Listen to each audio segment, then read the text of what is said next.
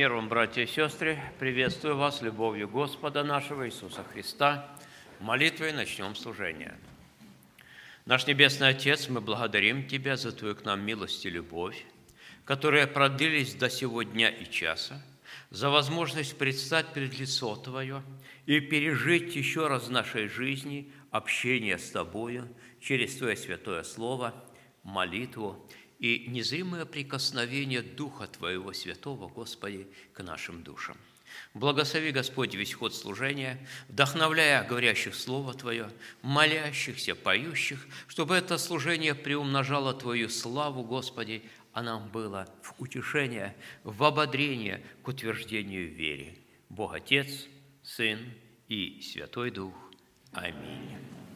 Начиная служение, будем петь из сборника «Песнь восхождения» номер 54. Песнь восхождения 54. Первый и последний куплеты. Два куплета. «Великий Бог, когда на мир смотрю я, на все, что Ты создал рукой Творца, на всех существ, кого свой свет даруя, питаешь Ты любовью Отца». Нас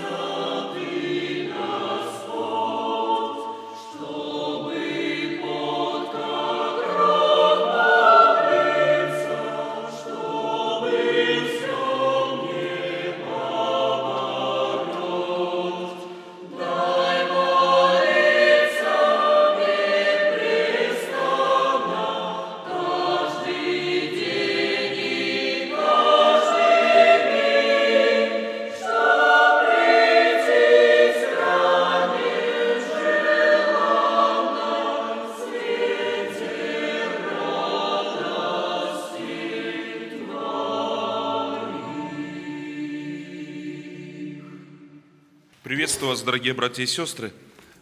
Мы обратимся к Слову Господню, которое записано книга Иов, первая глава. Мы на братском общении размышляли над первой главой по книге Иова. И сегодня давайте посмотрим на этого Божьего человека, на его качество и какие испытания пришлось ему пережить.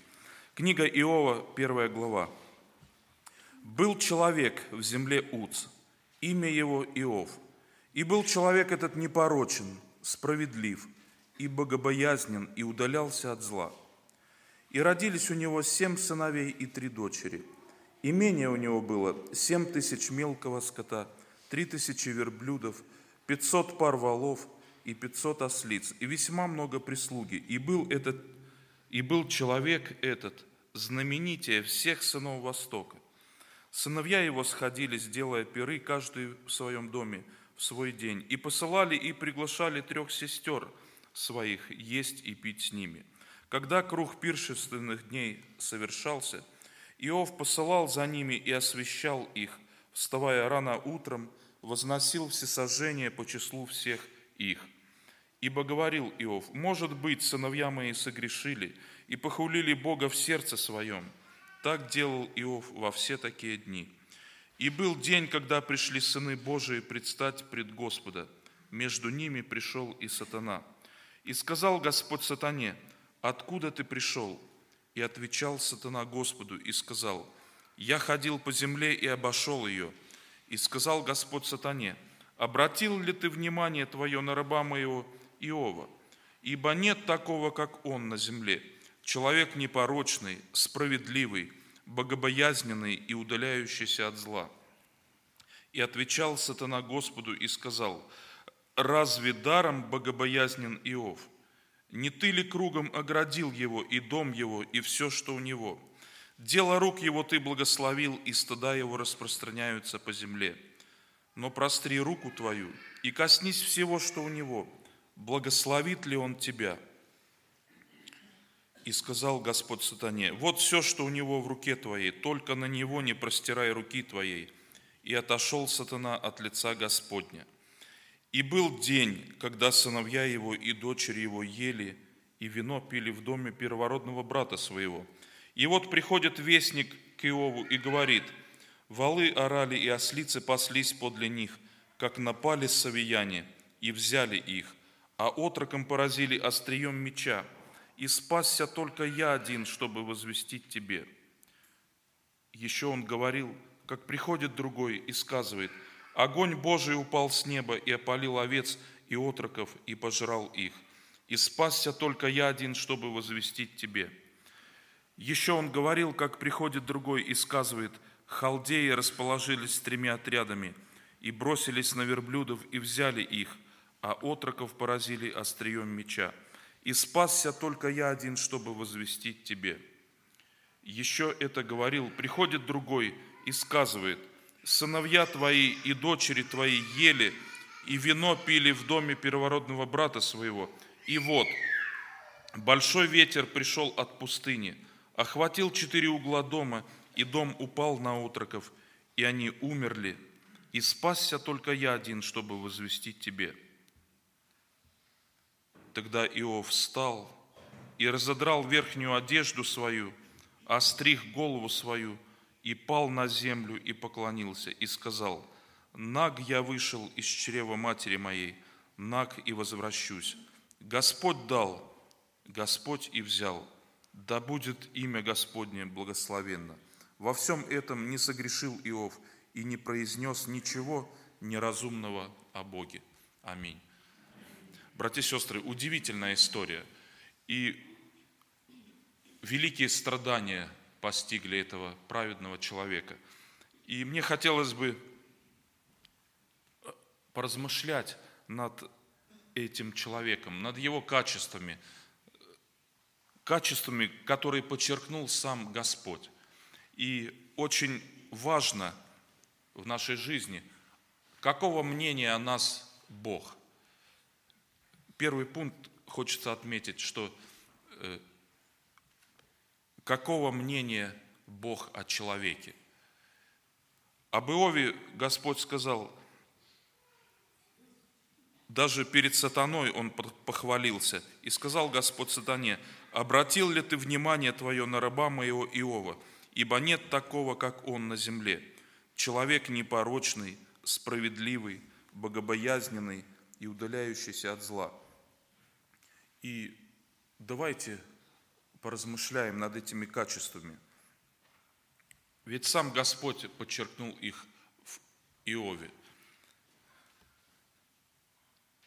Человек непорочный. Порок, он губит человека, он разрушает его личность. И много пороков есть на земле. И мы знаем, что порок – это повторяющийся грех, от которого человек имеет зависимость, от которого он не может избавиться. И Иов не был таковым, он был непорочен. Он с Божьей помощью освободился от всех пороков и стремился к Богу. И Господь сам подчеркнул его непорочность. Человек непорочный. Следующее качество его справедливый. Ну, справедливость, братья и сестры, у каждого своя.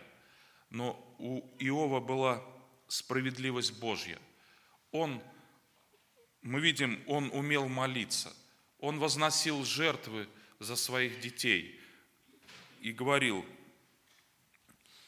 может быть, они согрешили. Иов знал, что Божья, Божью справедливость, что грех, он должен быть наказан. Но Иов также знал о милосердии Божьем, потому что он возносил эти жертвы. Он надеялся на Божью милость, не только знал Божью справедливость, но он, вознося жертвы и молясь за своих детей, он взывал к милосердию Божьему. Богобоязненный – это также благочестивое качество, страх Божий. Мы читаем о страхе Божьем, о богобоязненности в книге притчей, что начало мудрости – страх Господень и удаление от зла. Иов был, удалялся от зла. Это также премудрость Божия, когда человек удаляется от зла. Это начало мудрости, это страх Божий и удаление от зла разум.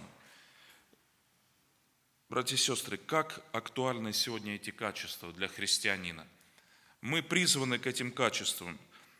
Ведь, посмотрите, Иов жил в древности, когда еще не было Нового Завета, когда еще Христос не приходил на эту землю. Но он уже тогда, он знал милосердие Божие, он знал его справедливость. Он знал, что грех должен быть наказан, что должна быть принесена жертва. И принося жертвы, Иов верою, он взирал на ту единственную жертву, которая была принесена впоследствии. Это жертва нашего Господа Иисуса Христа. И верою, взирая на Божье, Божье милосердие, он молился за своих детей. Но, братья и сестры, забегая вперед, хочется отметить, что Иов стал прообразом Иисуса Христа – потому что он перенес тяжкие страдания в своей жизни. И этим он уподобился нашему Господу и Спасителю. И когда мы в нашей жизни переносим какие-либо испытания, давайте вспомним нашего Господа, что Он больше страдал, что Он больше перенес, чем каждый из нас. И, конечно, наши все скорби и страдания не сравнятся со страданиями нашего Господа – и даже со страданиями Иова, хотя могут постигать христианина тяжкие скорби в жизни. Но второй пункт, о чем хочется поразмышлять, воля Божия в жизни человека. И в жизни Иова исполнилась воля Божия. Он был человеком богобоязненным, и его вполне можно назвать Божьим рабом. Он служил своему Господу, он молился ему, он приносил ему жертвы, он удалялся от зла. И Господь исполнил свою волю в его жизни. И на первый взгляд кажется, что эта воля Божия, она принесла страдания Иову. Но, братья и сестры, если мы, читая книгу Иова, дойдем до конца, мы увидим, что все эти страдания, они послужили во благо. И э, Иов воскликнул, что «Я слышал о тебе слухом уха, теперь же глаза мои видят тебя». И он говорит, «Я знаю, жив мой Искупитель, который может восставить меня, распадающийся кожу мою и плоть мою». И в этом Иов для нас пример, как нужно принимать волю Божию в своей жизни.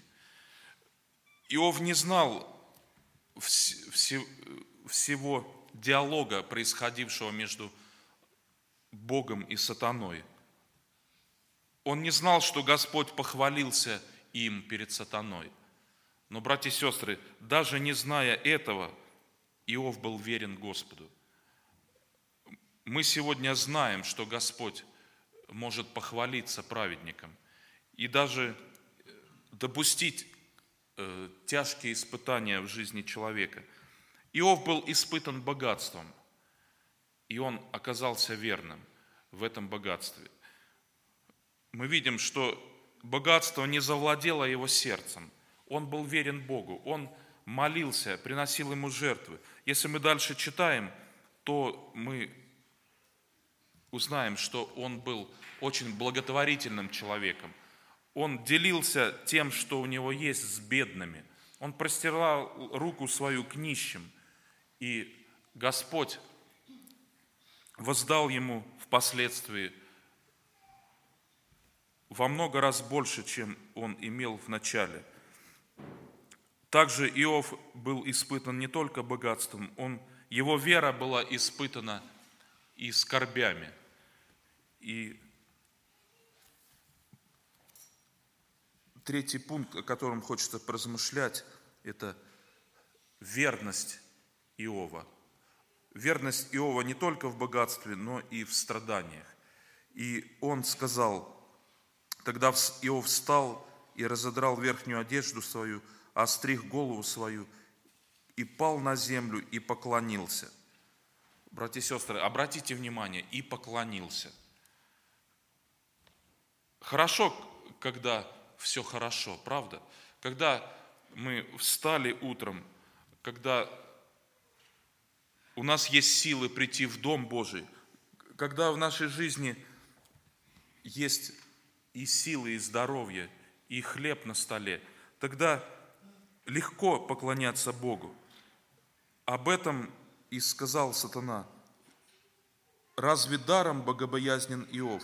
Не ты ли кругом оградил его и дом его, и все, что у него? Дело рук его ты благословил, и стыда его распространяются по земле. Обратите внимание, врага душ человеческих не удивляет то, что верующие поклоняются Богу в благополучии. Этого, этого его нисколько не удивляет и, может, даже и не беспокоит. Но сатана не может себе представить, как человек может поклоняться Богу в скорбях. Как он может поклоняться Богу, когда все плохо, когда все сыпется и разваливается на глазах. Когда приходят вестники один за одним и говорят, и спасся только я один, чтобы возвестить тебе. Вот эта изощрен, изощренность зла сатаны, когда он хочет максимально причинить боль человеку. Бог поставил ему рамки, что только не трогай его.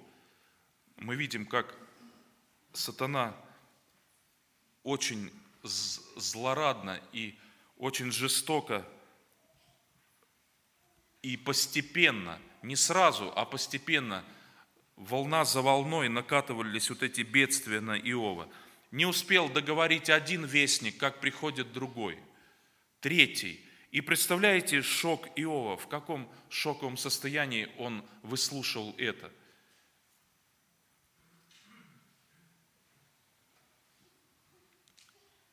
Враг душ человеческих хочет уничтожить человека. И человек – это первый враг сатаны. Потому что сатана, он был низвержен на землю с неба за, свое, за свой грех. И Господь сотворил человека. И Господь поставил человека венцом творения – и имел общение с ним. И сатана завидовал человеку, что чего лишился сатана, то отдано человеку. И чтобы причинить Богу боль и, и страдания, дьявол хочет уничтожить все человечество. Мы видим, поэтому возникают войны – и всякое зло на земле. То, что наш враг, он хочет нас уничтожить и физически, и духовно растоптать. Поэтому идет вот эта духовная борьба между Богом и сатаной. И поле битвы, как сказал наш русский классик Достоевский, это сердце человека. В сердце человека происходит эта битва добра и зла. И очень много зависит от самого человека. Мы видим это из Писания, что Господь, Он знал, конечно, реакцию Иова, как поступит Иов, поэтому и похвалился им. Но Господь нисколько не вмешивался в решение Иова. Он не диктовал ему, что сказать после этого. Мы видим, что Иов принимает волю Божию для себя – и он говорит, «Наг я вышел из чрева матери, наг и возвращусь. Господь дал, Господь и взял. Да будет имя Господне благословенно». Ну, интересно, братья и сестры, ведь забрал не Господь, забрал дьявол. Господь лишь попустил. Господь потом вернул гораздо больше Иову. Но Иов принял это как от Господа. Он говорит, Господь дал, Господь и взял. Да будет имя Господне благословенно. Во всем этом не согрешил Иов и не произнес ничего неразумного о Боге. Э, хочется привести пример э, другой. Мы видим, какие бедствия постигли Иова. И вспомним народ израильский, шедший по пустыне – наверное, не такие бедствия, а более легкие бедствия постигали их. Ну, по пустыне, понятное дело, мало воды, мало еды, очень устаешь, испытание зноем. Но, братья и сестры, давайте вспомним, как возроптал народ, что готовы были и побить Моисея камнями. Они не приняли вот эту волю Божию о себе. Не приняли эту пустыню и пали костями в этой пустыне, как говорит Писание. Они возроптали на Господа. Но, братья и сестры, Иов, он не, не возроптал. Он, при, он принимает эту пустыню, эту волю Божию для себя. И в конце концов Господь довел его до этой обетов, обетованной, можно сказать, до, до обетованного состояния, когда он опять, он вернулся в это, в это благополучие, которое дал Господь ему. Какие уроки мы можем извлечь из этой главы для нас. Первое, о чем мы говорили, это качество праведника. качество Иова. Он был человек непорочный, справедливый, богобоязненный и удаляющийся от зла. Братья и сестры, э- эти качества подчеркнул сам Господь в Иове. Не должны ли эти качества присутствовать и в христианине? Конечно же, да. И Господь желает видеть в нас эти качества. Второе, о чем мы говорили, это исполнение воли Божией в жизни Иова. И в нашей жизни все, что не случается, мы должны принимать как от Господа, как Его волю. И благословлять имя Господне. И третье, о чем мы говорили, Иов поклонился. Он поклонялся не только в благополучии, но и в бедствии, в скорбях. И мы призваны поклоняться Господу, благословлять, благословлять Его святое и дивное имя, даже в скорбях. И не быть как народ израильский в пустыне, который возроптал, который не принял волю Божию о себе, не принял эту пустыню, но возроптали и восстали против Господа. Будем брать пример с праведного Иова, чтобы не было ропота в нашей жизни, чтобы мы принимали Его волю, и чтобы эти качества, которыми обладал Иов, они были и нашими качествами. Потому что Господь очень ценит это в человеке. И даже хвалится человеком перед силами зла. И тогда зло будет побеждено в нашей жизни, в нашем сердце, и добро восторжествует. Слава нашему Господу. Давайте встанем все вместе и помолимся. И как Иов молился за своих детей, мы сейчас помолимся за нашу воскресную школу, за наших детей, чтобы Господь благословил их. Милосердный и праведный Господь наш, Отец Небесный, сердечно благодарим Тебя и поклоняемся Тебе за то, что Ты наш Бог, что Ты, Господи, так возлюбил этот мир, что отдал Сына Твоего Единородного, чтобы никто не погиб, но всякий верующий имел жизнь вечную. Господи, благослови наших детей, благослови их в занятиях в воскресной школе. Дай, чтобы они от юности познавали, как Ты благ, как Ты милосерд и как Ты справедлив, Господи. И помоги нам быть верными во всех испытаниях, принимая эти испытания в жизни своей, чтобы не возроптать, как израильтяне, но как Иов поклониться Тебе и сказать, Бог, Господь дал, Господь и взял, да будет имя Господне благословенно. Во имя Иисуса молим Тебя, чтобы эти божественные качества возрастали в наших сердцах. Отец и Дух Святой. Аминь.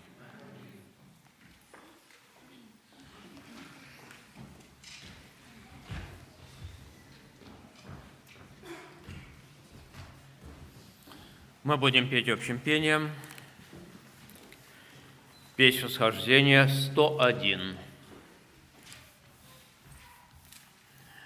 Песнь восхождения 101. Любовь Христа безмерно велика, Начала нет и льется, как река, И как волна лобзает берега, И глубока, светла и широка.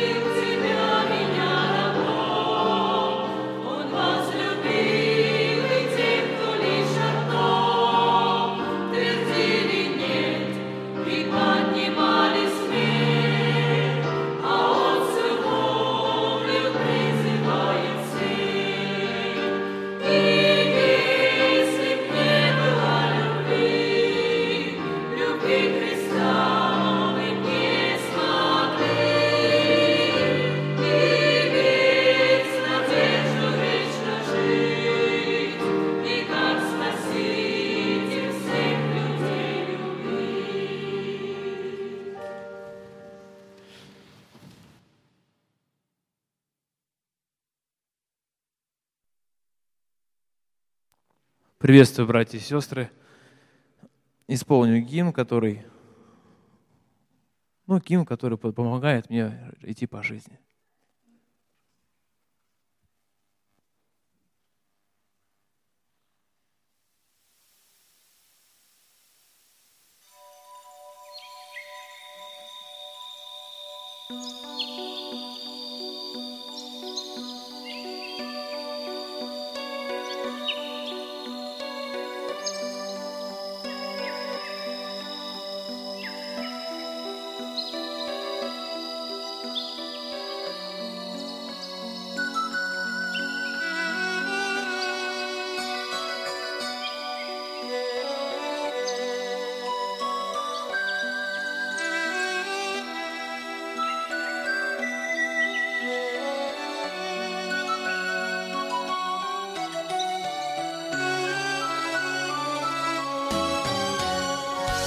Косари на лугу размахались острыми косами, Что им Божий цветок, им бы кончить работу свою. Я на милость Твою уповаю, Спаситель мой Господи, на милость, на милость, лишь только на милость Твою. Я на милость Твою уповаю, Спаситель мой Господи. На милость, на милость, лишь только на милость Твою. Только вера в Тебя, вот моя неизменная спутница, Вера в то, что Ты всем управляешь своею рукой. И я знаю, Господь, что всегда за меня Ты заступишься, И спасительным камнем Ты станешь пред острой косой. И я знаю, Господь, что всегда за меня Ты заступишься, и спасительным камнем Ты станешь пред острой косой. А иначе зачем Ты поил меня дивными росами, Для чего показал мне любовь и свою теплоту. Для чего ты наполнил меня чудо-песнями, Господи? Неужели для того, чтобы бросить под ноги скоту? Для чего ты наполнил меня чудо-песнями, Господи? Неужели для того, чтобы бросить под ноги скоту?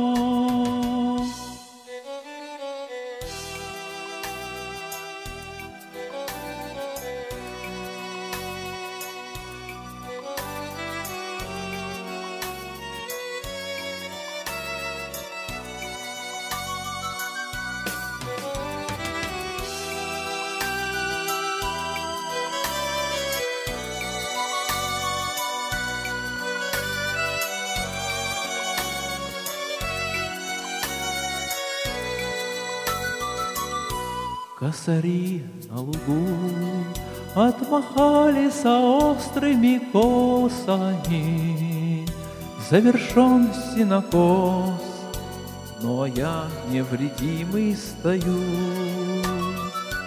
И как прежние дни, Упиваясь небесными росами, Прославляю Тебя, за любовь и за милость Твою.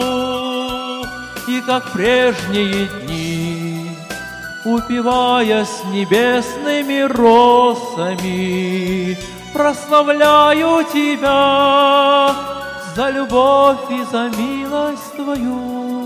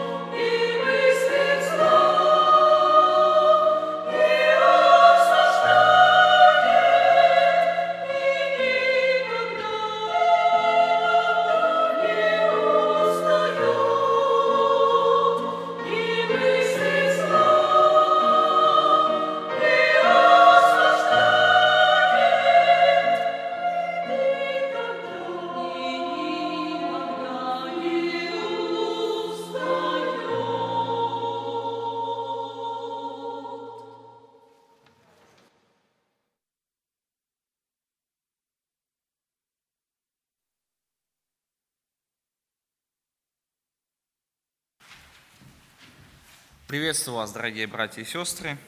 Будем читать отрывок из Священного Писания, записанный в Евангелии от Марка, 12 глава, с 13 по 17 стих.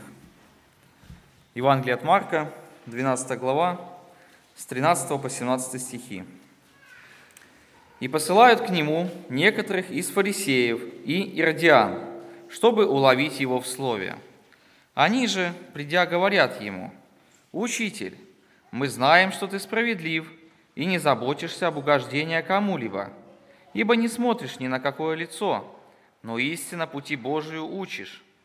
Позволительно ли давать подать кесарю или нет? Давать ли нам или не давать? Но он, зная их лицемерие, сказал им, что искушаете меня? Принесите мне динарий, чтобы мне видеть его. Они принесли. Тогда говорит им, чье это изображение и надпись? Они сказали ему, кесаревы. Иисус сказал им в ответ – отдавайте кесарева кесарю, а Божье Богу, и дивились Ему. В этом отрывке Священного Писания евангелист Марк описывает нам диалог между фарисеями и Иисусом Христом. После того, как Христос рассказал притчу о виноградарях и о краеугольном камне, о чем мы читаем в начале этой главы, книжники и фарисеи, оставившие его, отошли.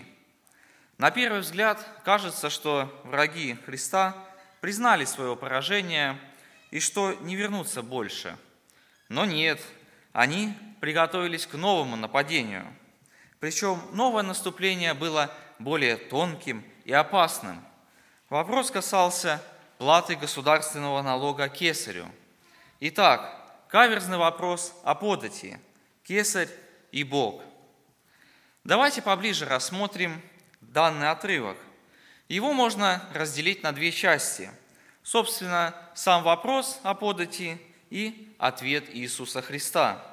Итак, первая часть – вопрошающие и их вопрос.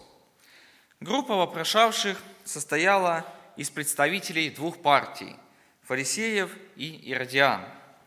Фарисеев интересовало точное исполнение закона – и строгое, точное толкование закона и точное его исполнение. Они считали, что плата налогов языческому Риму является оскорблением их религиозного чувства. Как известно из истории, начиная с шестого года после Рождества Христова, Иудея и Самария подчинялись непосредственно римскому правителю.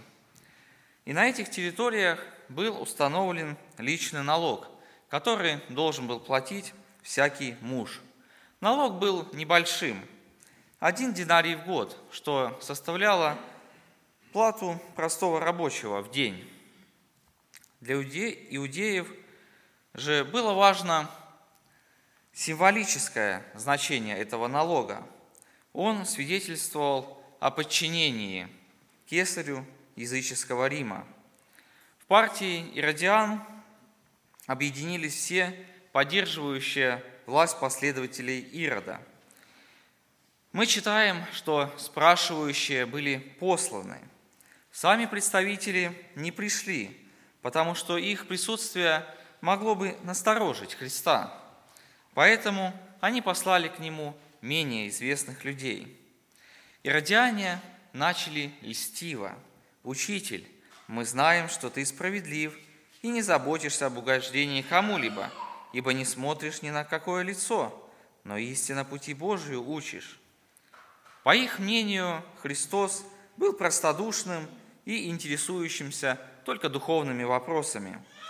Умные головы Иерусалима рассчитывали легко обвести его вокруг пальца, но вскоре они убедились, что Христос был чрезвычайно мудр во всем – его ухо улавливало любой фальшивый тон в словах, и его глаз замечал каждое неискреннее движение во взоре лицемеров.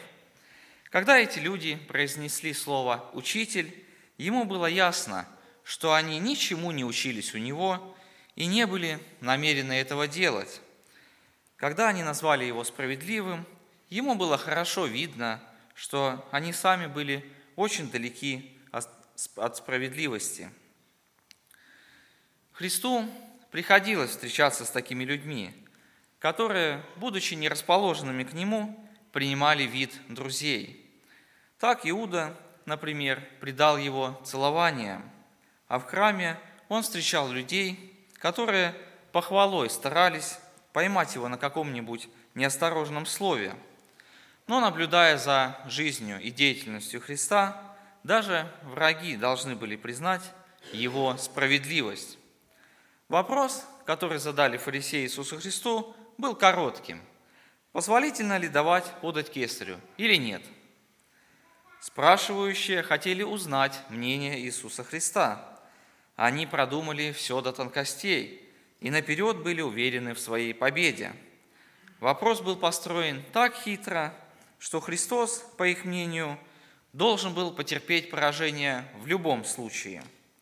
Они поставили Иисуса перед необходимостью выбирать между двух равноопасных зол. Если он скажет, что должно по закону платить налог, он потерял бы навсегда влияние среди простого народа, и на него стали бы смотреть как на предателя и труса. Если же он скажет, что не нужно платить налог, они могли бы сообщить об этом римлянам в лице Пилата и арестовать его как революционера. Именно на это они и рассчитывали. И эта мысль была им так по душе, что в пятницу на суде перед распятием они же все же высказали ее Пилату. Мы читаем в Евангелии от Луки, 23 главе, 2 стихе. «Мы нашли, что он развращает народ наш – и запрещает давать подать кесарю. Хотя мы точно знаем, что Иисус не говорил этого и не призывал к этому. Они, должно быть, были уверены, что подстроили Иисусу ловушку, из которой вообще нет выхода. Вторая часть – это ответ Христа. Христос прежде всего обличил спрашивающих, сказал, «Что искушаете меня?» Он видел, что в действительности эти люди не хотят знать истину, а просто собирают обвинительный материал на него. Но тем не менее, на свой вопрос они получили ответ. Премудрость Иисуса в данном случае проявилась в том, что Он заставил их самих отвечать на свой вопрос. Он сказал, принесите мне динарий, чтобы мне видеть его. Налог за храм платили сиклями – израильской валюты, а подать кесарю динариями римской валюты. Но спрашивающие даже не догадывались, для чего это Христу понадобилась монета. И, очевидно, кто-то из присутствующих просто сунул руку в карман и подал Христу серебряный динарий. Взяв монету, Иисус спросил, чье это изображение и надпись? И они отвечали ему, кесаревы. На динарии действительно была надпись и изображение кесаря Тиберия. Заключение Христа было настолько логичным и простым, что все присутствующие должны были согласиться с ним. Отдавайте кесареву кесарю, а Божье Богу. Все просто и понятно. Ответ Христа не содержал никакого противоречия. Этими словами он провозгласил разделение церкви и государства – Каждый человек имеет как гражданские обязанности перед своим государством, так и духовные перед Богом. Все люди должны исполнять свои обязанности перед государством, благами которого они пользуются. В эти обязанности входит подчинение законным властям и законам этого государства до тех пор, пока это подчинение не вступает в противоречие со священным писанием – но каждый верующий имеет Божье отображение и Божий образ в себе. Бытие написано, «И сотворил Бог человека по образу своему». И поэтому человек принадлежит Богу. Бессмертный дух человека и его совесть имеют божественное происхождение. Так какие обязанности у нас есть перед Богом? Мы читаем в Евангелии от Матфея 22:37. Возлюби Господа Бога твоего всем сердцем твоим, и всею душою Твоею, и всем разумением Твоим.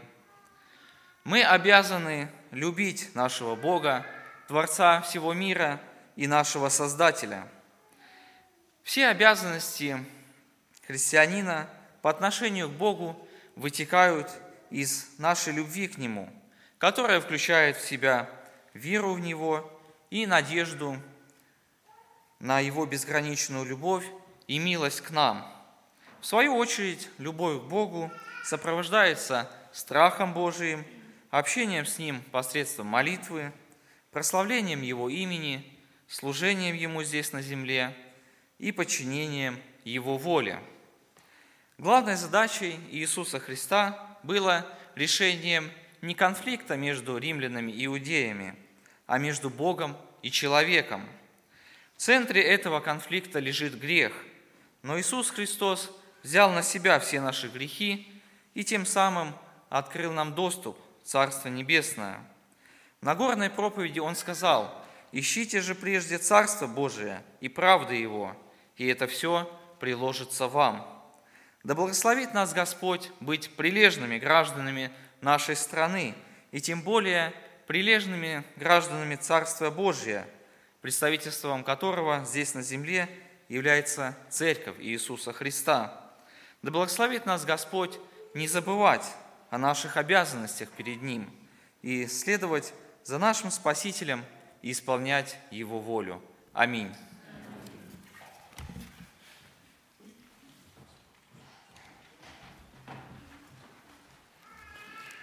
Поем общим пением. Песнь восхождения 115. Песнь восхождения 115.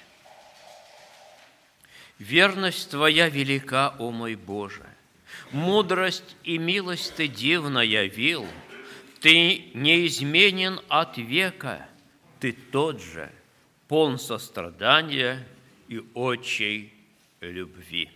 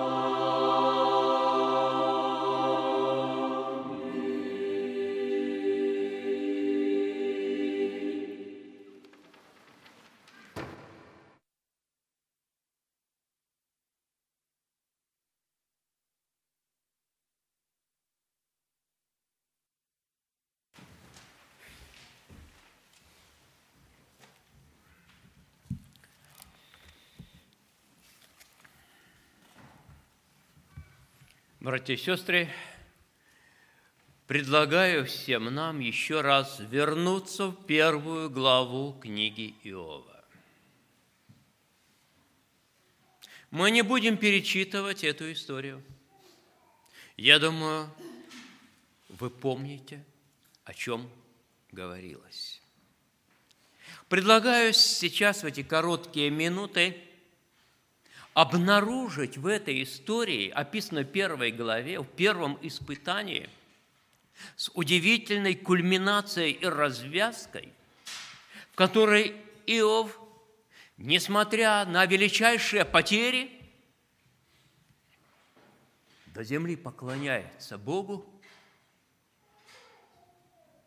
благословляет Бога, находясь в переживаниях, и не произносит ничего укоризненного о Боге. Первая тайна, которая меня удивляет, которая проходит через все священное писание, и она оформлена следующим Словом Божьим, говорящим о том, что открытое принадлежит человекам, а закрытое – Богу. У Бога всегда была тайна, которая открывалась в угодное Богу время. И вы помните о тайне, сокрытой от веков и родов, явленной в Его Сыне и явлении Спасителя людям.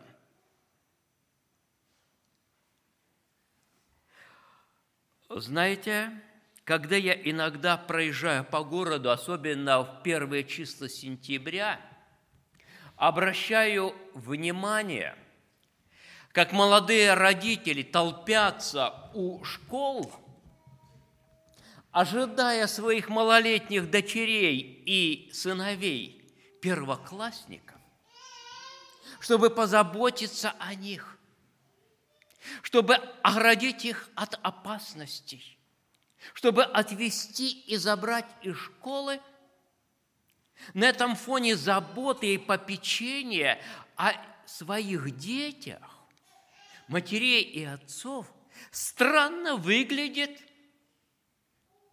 поведение Бога, который находит на земле человека, равного которому нет. Нет такого на земле, говорит Бог единственный. Единственный, обладающий вот этим качествами, которые Бог открывает и даже дьяволу, подчеркивая, что у него есть. И при всем этом он единственного.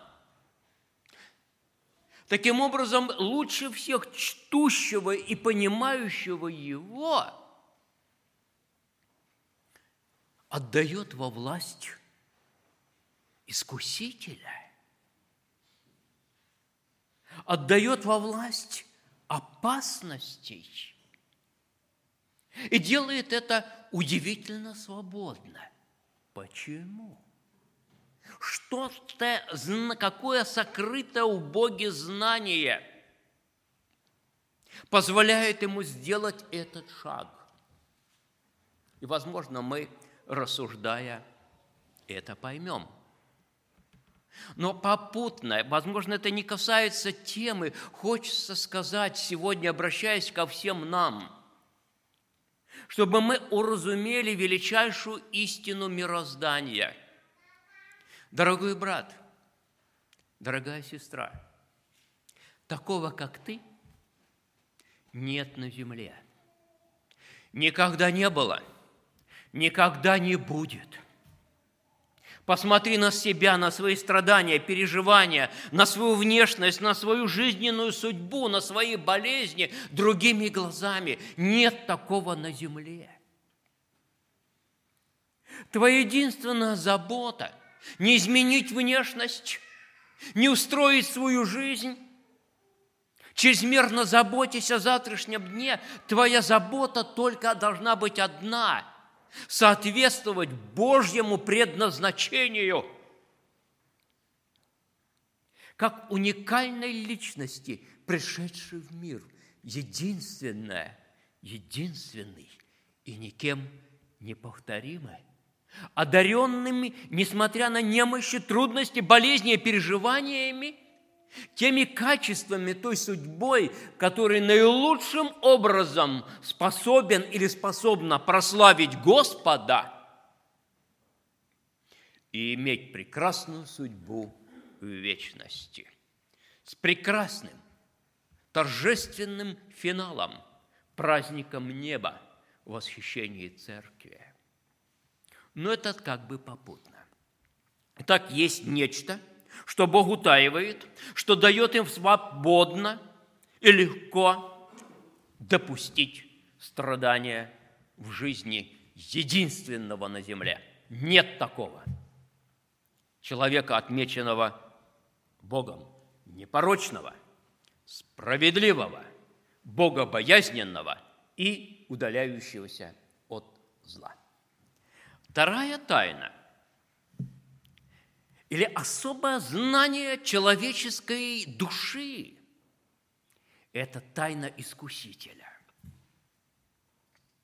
Знаете, немножко соприкоснувшись с земледелием, я вдруг понял, что не обладающее разумом семя сорняка, лежащее в земле, не хочет осуществлять бесполезные действия. Оно будет лежать годы, десятилетия не прорастет, пока место там занято культурным растением. Бесполезного ничто не совершается. Когда искуситель просит коснуться Иова, вступить в эту борьбу, как каждый борец в соревновании намерен что? Выиграть. Искуситель рассчитывает на победу, потому что у него есть некая тайна, которую он знает. А тайна это ясно и понятно. Он знает человеческое естество, которое проявляется даже в наших искупленных душах. Знание заключается в том, что в то время, в древнее время, во время идолопоклонства и язычества, люди своих богов и идолов наделяли, на их взгляд, наивысшим качеством, качеством справедливости. И по сей день через справедливость, извините, через страдания, через жизненные потери – через болезни, через вот эти вопросы, за что, Господи, почему, Господи, в моей жизни это происходит, невозможно никому на земле. Через очки страданий, как его потом скажет Тогда я Тебя, Господи, не видел, я не понимал. Я только о Тебе как-то краем уха слышал. А вот когда Он уже был вознагражден, когда победа завершилась, в конце книги мы вдруг прочитаем, теперь же глаза мои видят что? Тебя. Через болезни, через трудности, через неудачи, через потери. Когда люди спрашивают, где Бог твой – Почему Он тебя не защитил? Почему Он тебя не исцелил? Почему я родился или родился такой?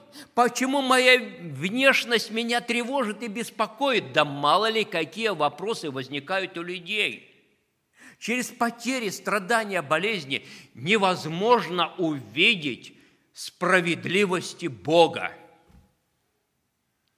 И люди склонны обвинять в своих бедах Бога, винить Его, задавая эти вопросы и друг другу, и Богу.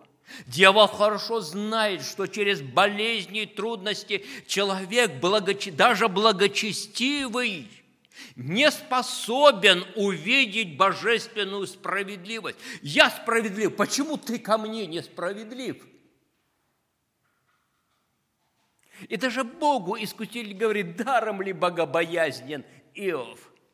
А ну-ка, коснись его. Благословит ли он тебя?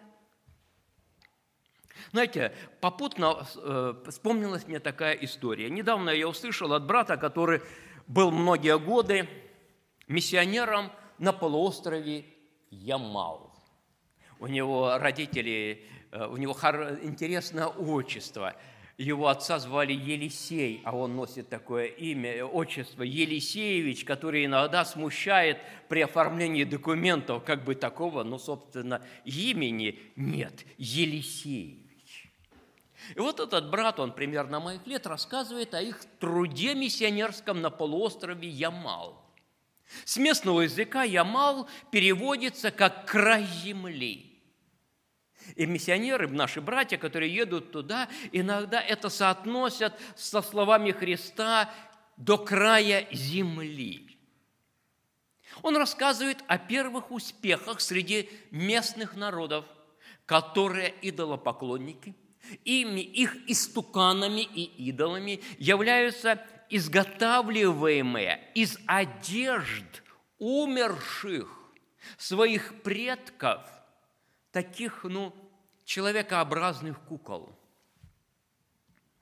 Некоторым по 50, 100, и даже брат рассказывал о сожжении идола 300, с 300-летней историей.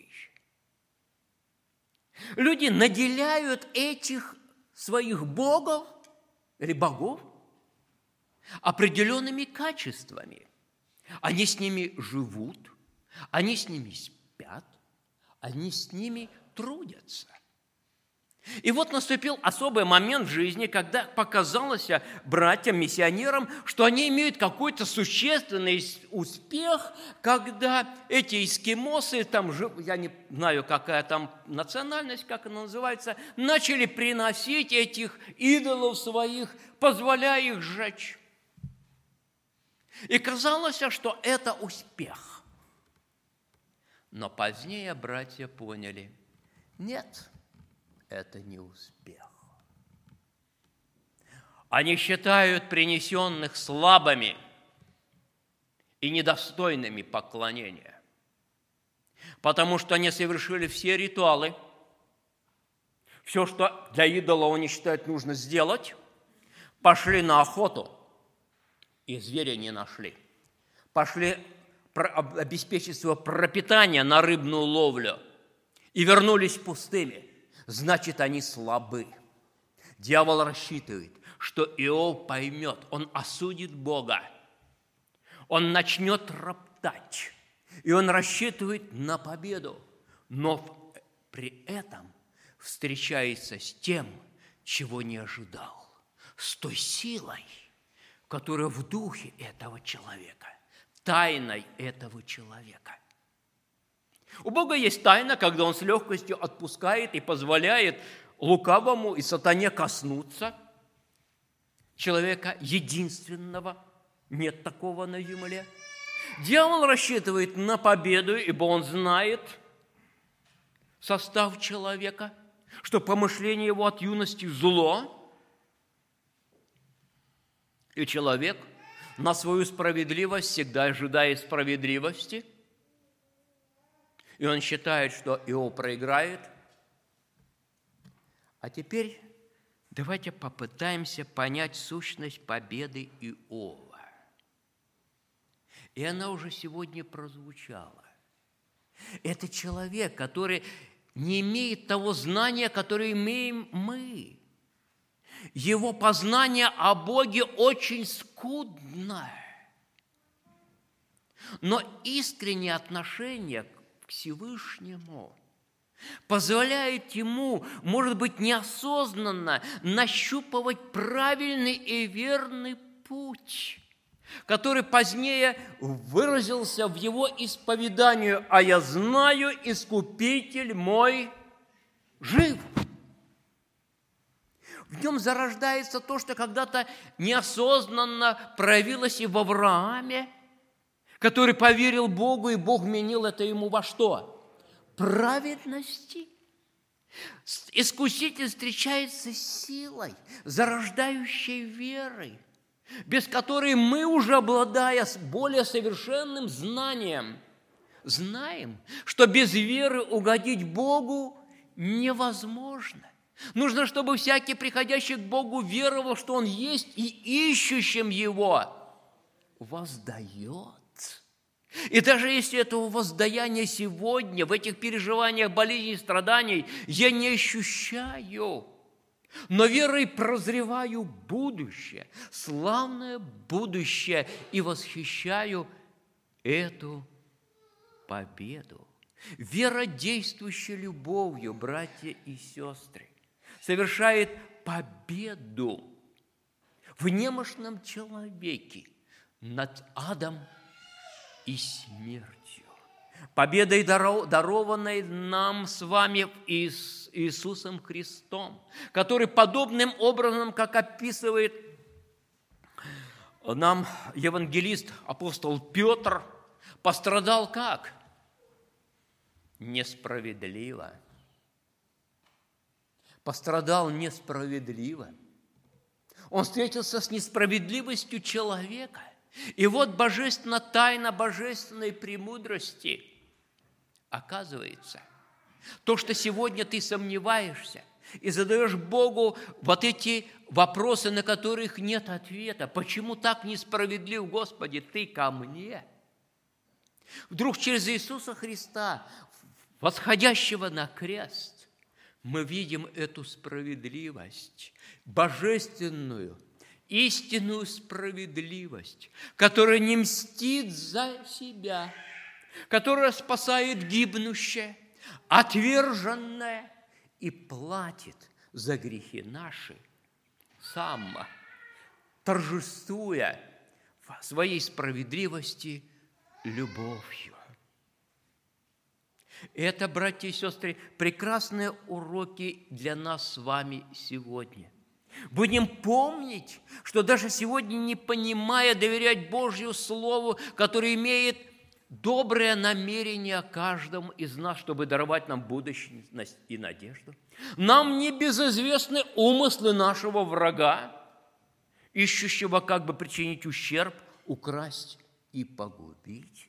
Будем совершать на жизненный путь верой и любовью взирая на Иисуса Христа, вождя нашего спасения и совершителя нашей веры. Будьте благословенны. Давайте помолимся Господу, что даже когда мы ничего не понимаем, любящим Бога, все содействует ко благу. Даже если этого блага мы сегодня не видим, но увидим, когда, подобно Иову, откроются наши глаза – и мы на свой жизненный путь посмотрим иначе. Мы поклонимся Ему и превознесем Его святое имя. И предвкушая это поклонение будущего, небесного, давайте мы поклонимся Ему в наших молитвах и поблагодарим Его за Его к нам любовь и милость. Аминь. Наш Небесный Отец, мы благодарим Тебя за ту к нам любовь и милость, явленные через Иисуса Христа, нашего Господа и Спасителя. Благодарим Тебя за великий дар неба, Господи, драгоценную веру, которая способна мы и сегодня угасить все раскаленные стрелы лукавого. И в этой духовной борьбе, Господи, при Твоей поддержке Духом Твоим Святым умершвлять дела плотские, быть победителями. Мы благодарим Тебя, Господи, за Твое присутствие в нашей жизни, за церковь, которую Ты создал, чтобы через нее нам, Господи, иметь поддержку, утешение, ободрение, наставление. Через нее, Господи, учиться нам почитать других высшим себя – Учиться, Господи, смиряться под крепкую руку Твою, учиться послушанию Твоему, Господи, которое превыше любых наших человеческих жертв и приношений.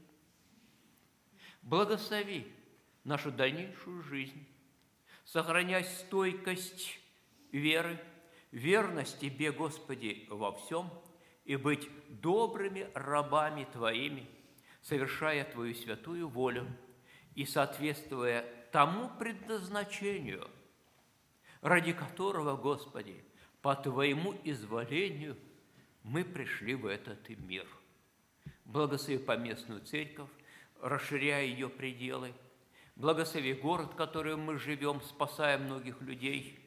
Будь всегда с нами, Бог Отец, Сын и Святой Дух. Аминь. Мы будем завершать наше богослужение пением. Во время пения будем совершать материальное служение. Песнь Возрождения 414. 414. О благодать! Спасен тобой я из пучины бед, Был мертв и чудом стал живой, Был слеп и вижу свет. молитва.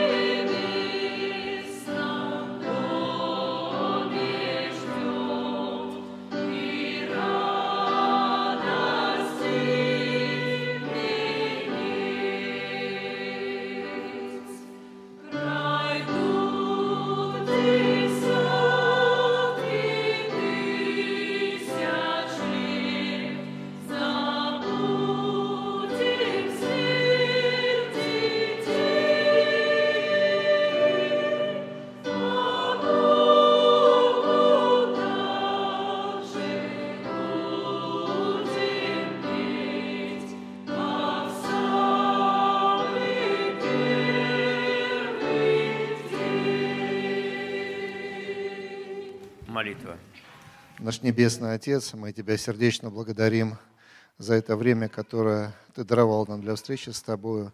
Благодарим Тебя за слово назидания, когда мы еще раз слышим те слова, что наша вера, Господь, подвергается каждодневному испытанию. Благослови, Господь, Твой народ с честью совершить этот путь, чтобы было прославлено Твое святое имя здесь, на земле. Благодарим Тебя также и за этот сбор, который Ты позволил совершить на нужды служения церкви. Благослови, Господь, эти средства. Благослови народ, жертвующий от всего сердца. И пусть прославится Твое имя в жизни каждого из нас, наш Бог, Отец, Сын и Дух Святой. Аминь. Аминь. Садитесь, братья и сестры. Если в нашем собрании желающие совершить молитву покаяния пред Господом, вы можете это сделать сейчас, пройдя вперед, и церковь готова присоединиться к вашей молитве. Я вас приветствую, братья и сестры, любовью Господа, имеющих приветы, просим передать. Передные приветы мы принимаем, благодарим. Просим взаимно от Клинцовской церкви передавать христианский привет. Вечернее собрание – 5 часов вечера, а завтра, в понедельник, вечером, братья, мы встречаемся, желающие изучать вместе Слово Божье, над ним размышлять на такую встречу. Молитвой закончим собрание. Благодать Господа нашего Иисуса Христа, любовь Бога Отца, общение Святого Духа да пребудет со всеми нами. Аминь.